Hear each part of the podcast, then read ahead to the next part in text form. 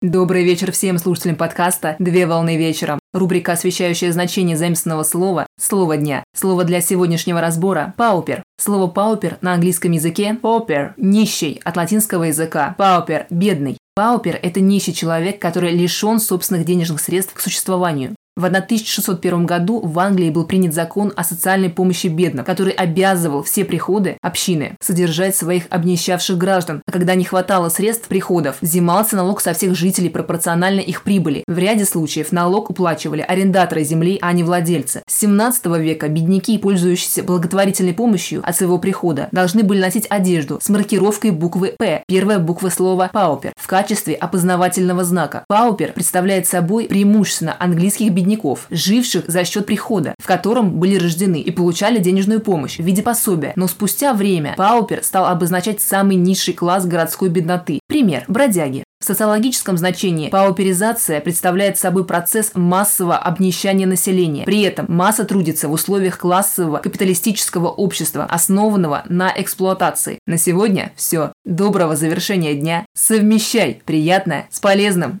Данный материал подготовлен на основании информации из открытых источников сети интернет с использованием интернет-словаря иностранных слов.